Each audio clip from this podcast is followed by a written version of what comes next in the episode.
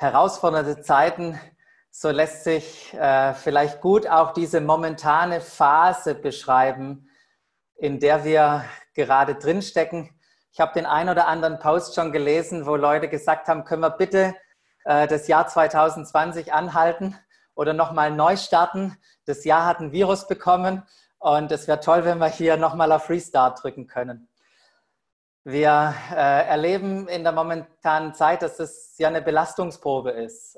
Und jeder erlebt es ja ganz unterschiedlich.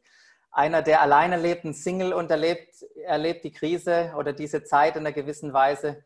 Beziehungen werden auf Belastungsproben gestellt und Familien auch.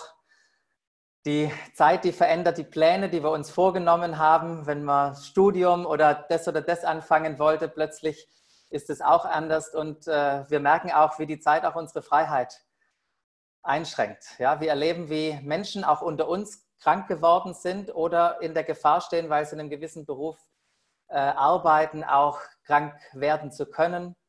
Es gibt eine Unsicherheit über die wirtschaftliche Entwicklung. Fragen über gesellschaftliche Veränderungen aufgrund der Zeit. Auf der einen Seite äh, freue ich mich, was ich an Solidarität und Zusammenhalt erlebe. Stuttgart hilft ist ja eine so eine Initiative, die wir gestartet haben. Und da kommen täglich E-Mails rein von Menschen, die was tun wollen. Und gleichzeitig bin ich schockiert, welche Werte, welches Menschenbild zum Vorschein kommen, nicht nur um, bei dem Kampf um Klopapier. Ähm, und wir sind in einer Zeit, wo Menschen aufgewühlt sind, Angst haben, Sorgen. Manches schauen dem ganzen Ding ohnmächtig zu, sind irritiert.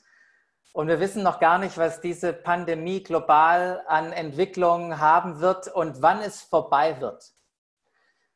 Und in dieser Zeit, da möchte ich nicht missen, mit Jesus zu leben. In ihm habe ich meine Sicherheit und meine Hoffnung gefunden. Und viele Menschen, die das nicht haben, die kommen in solchen Zeiten ins Fragen. Und in diesem Fragen ist eine unglaublich große Chance drin. Es gibt eine unglaublich große Chance in dieser Zeit. Denn Jesus hat es mal selber so formuliert, nicht die Gesunden brauchen den Arzt, sondern die Kranken. Und im gleichen Atemzug hat er dann gesagt, ich bin nicht gekommen, um Gerechte zu rufen, ich bin gekommen, um Sünder zur Umkehr zu rufen. Dieses Statement von Jesus, das finden wir im Lukas Evangelium Kapitel 5. Jesus hatte den Zolleinnehmer Levi als Jünger berufen und daraufhin veranstaltet dieser ein riesiges Fest, zahlreiche Zolleinnehmer, andere Leute heißt es da mit zweifelhaftem Ruf. Die waren da eingeladen und Jesus war der Ehrengast mitten unter ihnen. Und die Pharisäer, die haben das angeguckt und sie konnten es nicht verstehen und sie waren so empört darüber, dass sie sogar die Jünger von Jesu ansprachen, zur Rede stellten und sagt, hey, wie könnt ihr das nur? Wie könnt ihr mit den Zolleinnehmern und Sündern essen und trinken? Ich finde es so spannend, dass sich Jesus da nicht davon abhalten lässt, weiterzumachen. Ganz im Gegenteil. In Lukas 15, in Vers 1, da lesen wir dann, Jesus war ständig umgeben von Zolleinnehmern und anderen Leuten, die als Sünder galten. All diese Menschen, die wollten, wollten Jesus hören. Und das führte natürlich ständig zur Empörung bei den Pharisäern. Wie kann ein religiöser Führer, so ein Rabbi wie Jesus, sich nur mit solchen Menschen einladen, mit diesen Nichtgläubigen essen? Wenn er das tut, dann sagt er doch automatisch, hey, der Lebensstil ist okay. Das, was die Pharisäer sehr wohl geschätzt haben, war, wenn Menschen zurückgekommen sind in dieses Leben mit Gott. Das, das war was, was sie geschätzt haben. Aber es gab eine große Diskussion bei den Pharisäern unter ihnen, ob man zu den Leuten hingehen darf oder sich lieber fernhält, damit man nicht selbst in Versuchung oder in Sünde geraten kann. Und in diese Diskussion mischt sich Jesus ein und macht durch sein Leben klar, was er da, wie seine Position ist. Er hat sich nach jedem Menschen ausgestreckt. Das sehen wir in seiner Geschichte. Ob beim Betrüger Zachäus oder bei diesem Pharisäer Simon, er fühlte sich bei allen Menschen wohl. Und er hat nicht gewartet, bis Menschen sich aufgemacht haben zu ihm, sondern er hat alles unternommen, um sie aufzusuchen, um bei ihnen zu sein, damit er ihnen die Barmherzigkeit und die Liebe Gottes demonstrieren konnte. Doch weil einige, einige Pharisäer immer wieder empört waren, erzählte er ihnen folgende Gleichnisse. Und da möchte ich euch hineinnehmen, auch im Kapitel 15, da heißt es, angenommen, einer von euch hat 100 Schafe. Also nehmt mal an, einer von euch hat 100 Schafe und eins davon geht ihm verloren. Lässt er da nicht die 99 in der Steppe zurück und geht dem Verlorenen nach, bis er es findet? Und wenn er es gefunden hat, nimmt er es voller Freude auf seine Schultern und trägt es nach Hause. Dann ruft er seine Freunde und Nachbarn zusammen und sagt zu ihnen, hey, freut euch mit mir. Ich habe das Schaf wiedergefunden, das mir verloren gegangen war. Ich sage euch, genauso wie im Himmel mehr Freude, wird im Himmel mehr Freude sein über einen einzigen Sünder, der umkehrt, als über 99 Gerechte, die es nicht nötig haben, umzukehren. Oder wie ist es, wenn eine Frau zehn Silbermünzen hat und eine davon verliert? Zündet sie nicht da eine Lampe an, kehrt das ganze Haus und sucht in allen Ecken, bis sie die Münze gefunden hat? Und wenn sie sie gefunden hat, ruft sie ihre Freundinnen und Nachbarn zusammen und sagt, hey, freut euch mit mir, ich habe die Münze wiedergefunden, die ich verloren hatte. Und dann sagte Jesus, ich sage euch, genauso freuen sich die Engel Gottes über einen einzigen Sünder, der umkehrt. Das, was Jesus hier macht, ist, die Pharisäer in, alt, in alltägliche Situationen in Israel hineinzunehmen. Am Abend, da zählten die Hirten ihre Schafe, bevor sie sie zum Schutz in die Nachtunterkunft brachten. Bei einer Herde mit 100 Schafen, das hat in der Regel nicht ein Hirte alleine gemacht, der hatte einige Unterhirten, die ihm da geholfen haben.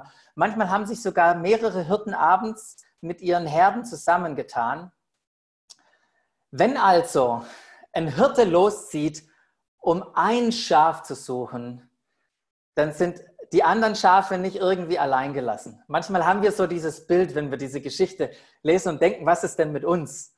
Lässt uns Gott alleine, aber Gott lässt dich nicht alleine. Er guckt nach dir, wenn er sich aufmacht, auch andere zu suchen. Aufgrund des Zählens am Abend wird die Suche vermutlich bei Einbruch der Dunkelheit begonnen sein. Und dann heißt es das Suchen bis. Das war nicht einfach mal um die Ecke schauen und okay, da ist niemand, dann gebe ich gleich wieder auf. Der Hirte, der suchte das Schaf bis, bis er es gefunden hatte. Und das war manchmal eine intensive Suche mit einem richtig großen Aufwand. Und ein Schaf, ein Schaf, das seine Hirte verloren hat, hatte, das, das überkommt eine Furcht. Ja, es blökt so lange, bis Hilfe kommt und aufgrund der Angst, in dem sich das Schaf befindet, ist es in einer Art Schockstarre. Es kann nicht mehr selbst laufen. Deshalb lesen wir auch, wenn der Hirte das Schaf findet, dann, dann muss er seinen Beinen greifen und über seine Schulter legen, um nach Hause zu tragen. Ich habe mal überlegt, was wiegt denn so ein Ding? Und ich habe keine Ahnung, wie die Unterschiede früher waren, aber ich glaube, so ab 35 Kilo aufwärts geht's los. Nur, dass wir ein bisschen Perspektive haben, wenn wir über das Nachhause tragen reden. Und dann nach Hause getragen, konnte, sehen, konnte, konnte der Hirte sagen, Mission accomplished. Die intensive Suche hat sich gelohnt, das Schaf ist wiedergefunden und zurück. Und die gleiche Freude wie der Hirte erlebt die Frau in dem anderen Gleichnis mit ihrer verlorenen Münze. Eine von zehn Münzen ging verloren. Der Wert von so einer Münze, das war so ein einfacher Tageslohn damals. Und interessant ist auch eben die Architektur zu betrachten. Die Häuser damals hatten in der Regel keine Fenster. und die Türen, die waren niedrig, da ist also nicht viel Licht reingekommen. Also heißt es, dass sie musste ihre Lampe anzünden und sie brauchte einen Besen, um zu kehren. Und ihre Hoffnung war, dass irgendwie diese Silbermünze das Licht der Lampe reflektiert oder beim Kehren irgendwie sie Geräusche hört, dass sie die Münze findet. Und auch bei ihr sagt uns die Geschichte, sie suchte bis, bis sie die Münze gefunden hatte. Und als sie sie gefunden hatte, ging sie zu ihren Freundinnen und Nachbarinnen, die sich mit ihr freuten. Was Jesus hier macht in diesem Doppelgleichnis, er bezieht es auf jeden Einzelnen von uns. Er nimmt uns alle mit rein. Wer nichts mit dem Schaf anfangen kann, weil er sagt, ich habe keine Haustiere und mag Schafe nicht, der kennt vielleicht solche Situationen, wo er mal eine Münze oder seinen Schlüssel oder irgendwas anderes gesucht hat. In dem einen Gleichnis ist es ein Mann, in dem anderen ist es eine Frau. Mit 100 Schafen zählt man wahrscheinlich zu den Reichen. Eher arm war man, wenn all das, was man besaß, irgendwie sich zusammenfassen lässt mit 10 oder den Münzen mit 10 Tagen Lohn. Aber eines verbindet uns alle, das Gefühl, das man hat, wenn, man etwas, wenn etwas Wichtiges verloren gegangen ist. Kennst du das Gefühl? Dir ist mal so was richtig Wichtiges verloren gegangen und du fängst an mit der Suche. Und weil es so wertvoll ist, bist du dermaßen bereit, dich auf eine intensive und anstrengende Suche zu begeben. Und zwar so lange, bis du es gefunden hast. Das, was Jesus hier macht mit den Gleichnissen, ist, dass er uns den Vater vorstellen möchte. Und mit diesem Gleichnis oder diesen Gleichnissen hier kommt das Herz unseres Vaters total rüber. Was ist es für eine Liebe, die sich aufmacht, sich nach Menschen ausstreckt, wie in der Person des Hirten, die hinausgeht und sucht, bevor überhaupt Menschen umgekehrt sind, bevor Menschen sich auf Jesus und den Vater eingelassen hat. Wisst ihr, Gottes Liebe streckt sich aus zu den Menschen. Und das haben wir auch bei Jesus gesehen. Er war voller Leidenschaft für die Hilfsbedürftigen, die Orientierungslosen, die Ausgestoßenen, die Kranken, Verunsicherten, Ängstlichen. Er wollte die finden, um ihnen Gottes Barmherzigkeit zu zeigen. Und über diese Liebe, da freuen sich die Leute. Ich glaube, sie haben sich ja gefreut über die Person, die zurückkam, aber sie haben sich auch gefreut über die Liebe, die sie gesehen haben bei den Leuten, die gesucht haben, weil sie haben gesehen, die sind moved by passion. Die leben leidenschaftlich. Als Jesus diese, dieses Gleichnis von den Hirten und Schafen erzählt, da mussten die Pharisäer, die sich ja sehr gut in der Tora und in der, im Alten Testament sozusagen auskennen, sicherlich an ein bekanntes Kapitel im Hesekiel mussten die denken. Das spricht nämlich Gott im Kapitel 34 oder Hesekiel spricht da, der Herr, der mächtige Gott hat gesagt, ich, will's, ich, ich, ich selbst will jetzt nach meinen Schafen sehen und mich um sie kümmern. Wie ein Hirt seine Herde wieder zusammensucht, wenn sie auseinandergetrieben worden ist, so suche ich jetzt meine Schafe zusammen. Ich hole sie zurück von allen Orten, wo es hin sie an jenem unheilvollen Tag vertrieben wurde. Das, was hier Hesekiel sagt, ist, dass unser Vater ist ein Hirte, der sucht.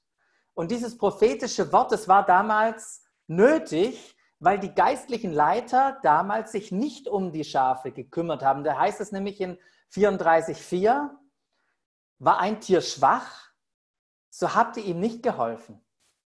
War eins krank, so habt ihr es nicht gepflegt.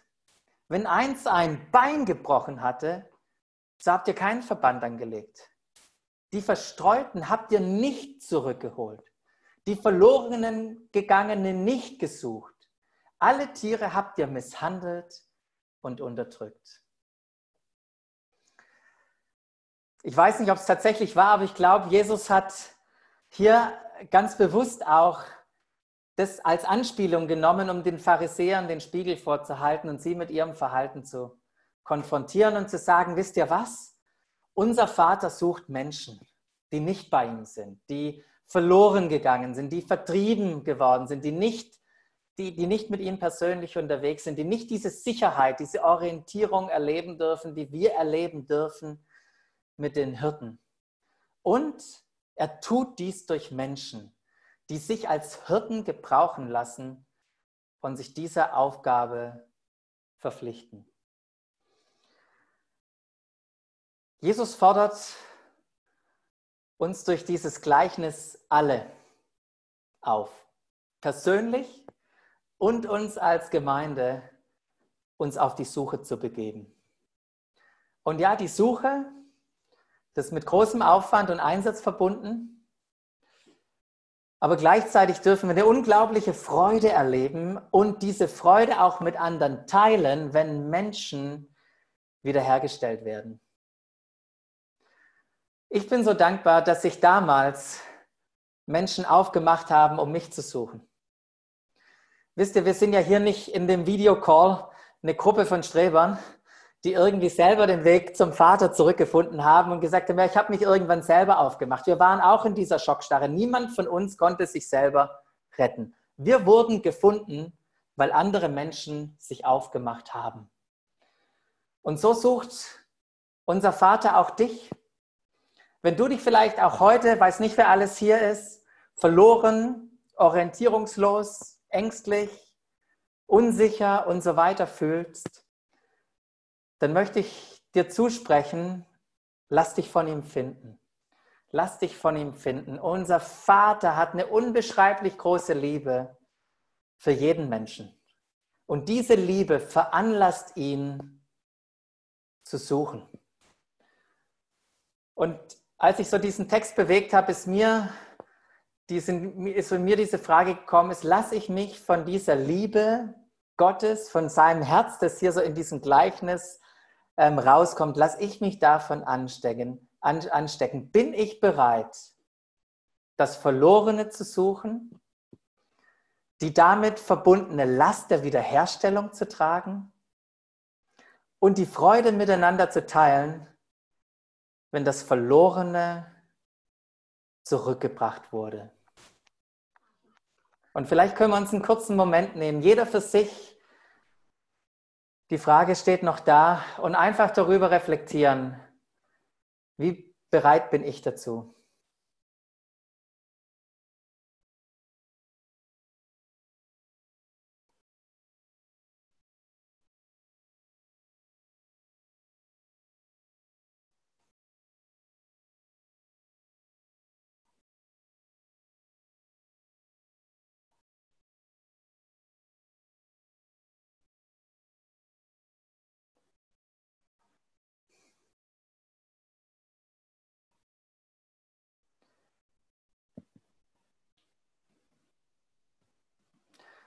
Und Jesus, ich danke dir so sehr, dass du uns durch diese Gleichnisse,